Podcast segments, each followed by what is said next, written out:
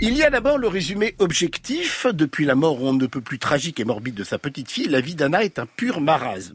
La quintessence de la vie de Desperate Housewife, elle boit des litres de vin rouge, a arrêté de peindre ses bouquets de fleurs qui avaient assuré sa notoriété, elle passe son temps à cuisiner des gratins au poulet que personne ne goûte jamais, elle a développé une phobie de la pluie, la moindre goutte tombée du ciel la plonge dans une profonde catalepsie, ses anciennes amies la détestent cordialement, et pour parachever le tout, elle est convaincue que son nouveau voisin, beau trentenaire séduisant, a oxy sa maîtresse un soir d'orage. Évidemment, personne ne la croit. Un meurtre dont elle a été la seule témoin depuis le fauteuil où Anna végète du matin au soir et depuis lequel elle observe son voisinage. La femme qui habitait en face de la fille à la fenêtre, une mini-série en huit épisodes, disponible sur Netflix. Si j'ai d'abord parlé de résumé objectif, c'est que cette série, vous l'aurez déjà un peu compris, est un pastiche du genre, citant avec un certain goût de la parodie narquoise, les grands classiques d'Hitchcock, ainsi que les récents succès de librairie, dont La femme à la fenêtre ou encore La fille du train. Bonjour, je m'appelle Anna. Bonjour Anna. Le vrai problème, c'est que je bois. Beaucoup. Et parfois, je prends des cachets en même temps. Je suis ici parce que je me suis réveillée un matin convaincue d'avoir vu un meurtre.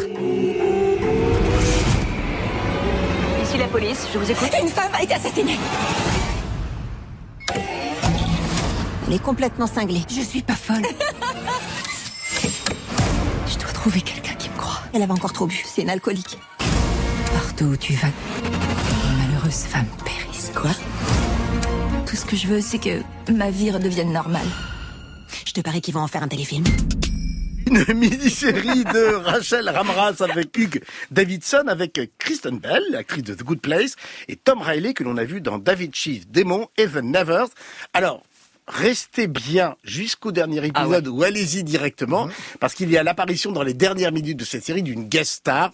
Nous enterrons évidemment le nom, n'est-ce pas, Benoît Mmh, je dirais Mais rien. rien que pour ça, rien que pour ça, et quoi que vous pensiez de la série, je vous laisse la parole, j'espère qu'il y aura une saison 2, bien évidemment.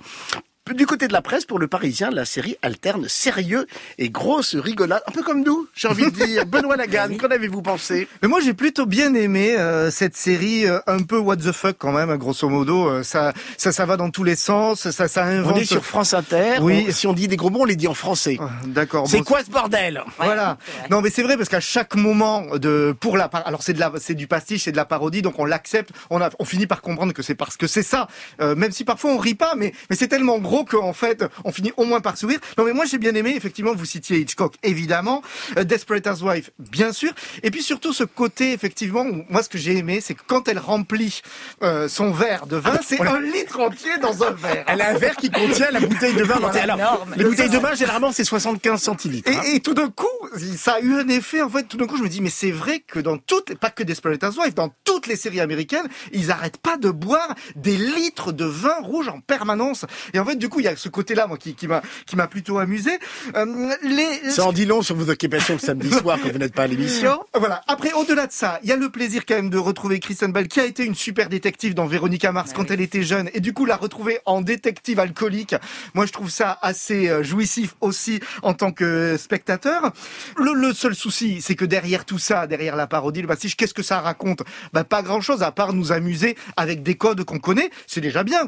Et vu que les épisodes sont assez courts, qu'il n'y en a pas beaucoup, finalement, ça se regarde presque en une soirée. Donc c'est vraiment la série à binge-watcher sans problème. Sauf que le problème, mis à part la fin, mais je dirais rien, qui est quand même rocambolesque, relance. qui relance Voilà. tout et qui donne envie de repasser une soirée en saison 2 un jour avec huit autres épisodes de 20 minutes. Voilà, c'est plaisant, ça dit pas grand chose, mais on passe un bon moment. Ava, évidemment, vous ne vous êtes pas reconnu dans ce portrait de femme esselée qui passe ses soirées à visiter les bouteilles de vin qui contiennent exactement, effectivement, le volume d'une... euh, Parfois, j'aurais voulu sa garde-robe, mais bon, ça, bouteille c'est tout à fait. Oui, ouais. elle a une garde-robe, oui, qui est assez saisissante. Non, mais, comme Benoît, je me suis, mais vraiment, mais beaucoup amusée à regarder cette série. Euh, parfois, j'ai même ri aux éclats. Et, et- et tout de suite, ce titre à rallonge fait référence, comme vous l'avez dit, à tout un pan de la littérature et du cinéma euh, américain, ces thrillers. Et, et la matrice est, est- est très importante parce que c'est vraiment une série méta. Et c'est vrai que si on n'a pas les références différence, faut quand même le dire, c'est tout de suite beaucoup moins drôle.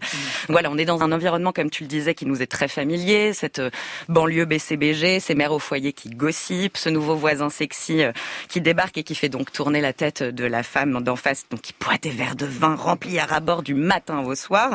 Et qu'elle Moi, arrive à trimballer mais dans la maison sans verser une goutte. Ah, mais il y a un métier, il y a un Elle talent forte, quand même. un hein. talent. Pose son, son Mais- portable sur le verre. Mais hein, c'est pour, ça. euh, Mais c'est très drôle. Mais voilà, mais ce qui m'a plu, c'est qu'on se moque justement avec beaucoup de bienveillance euh, des clichés du genre, de ces ressorts scénaristiques, de ces twists comme ça qui sont très tirés par les cheveux, toutes ces pilules en fait que que ce genre de thriller psycho euh, et de séries policières cherche parfois à nous faire euh, avaler. Donc voilà, il y a des dizaines et des dizaines de retournements de situation. C'est complètement improbable. C'est absolument grotesque. Je suis d'accord, mais c'est assez génial.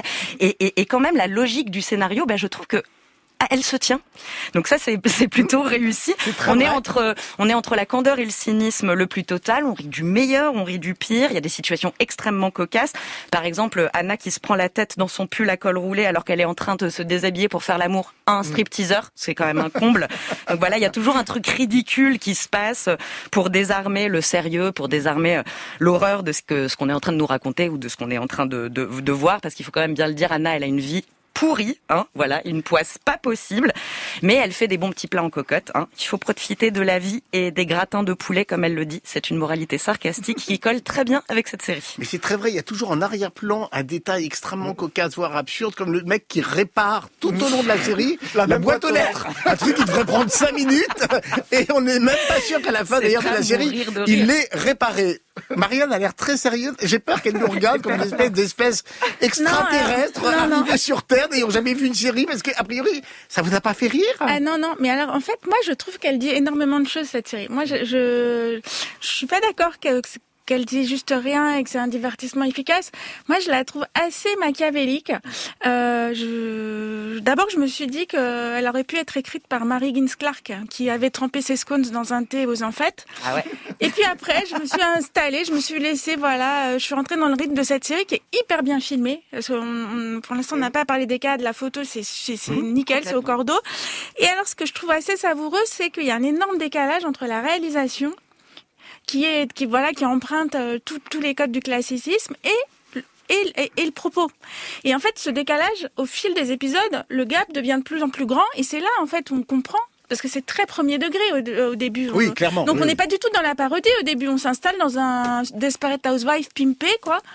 Et progressivement, voilà, on Quand on voit découvre ce les type qui... circonstances de la mort Ouais, de voilà. sa fille, on se dit, bon, là, Oui, quand non, mais même... c'est pas le premier épisode, ça. Non, je sais. je- Donc petit- ça s'installe petit à petit et ça monte crescendo et ça termine. Enfin, c'est du grand n'importe quoi, mais c'est génial. Et moi, je me suis dit, c'est la télé qui se moque de la télé, parce qu'en vérité, ce que je trouve intéressant, c'est pas tellement la parodie. Ce que je trouve intéressant, c'est que ils ont utilisé absolument tous les outils dramaturgiques. Ils l'ont fait dans les règles, by the book. Je vais me faire engueuler par, Xavier, mais bon, j'ai mis un short à paillettes ce soir, donc je peux parler en anglais.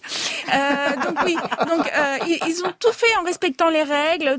Tout est dans les règles de l'art scénaristique, et pourtant, c'est n'importe quoi. Et en fait, pour moi, j'y vois une critique d'une standardisation Ouais.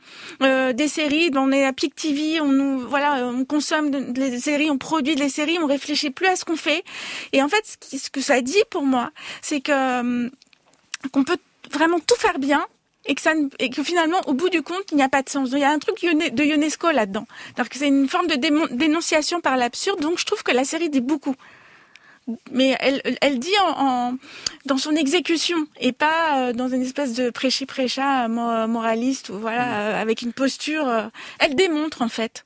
Et moi, je, vraiment, c'est une cinéma super et bonne surprise. ouais. Et puis il y a le One Woman Show de de Kristen Bell qui est incroyable. Yeah, On est bien d'accord. Je suis en train de m'imaginer à Hollywood, quelqu'un écouter une heure en série et faire Oh, Marianne Lévy, elle a cité UNESCO sur la série.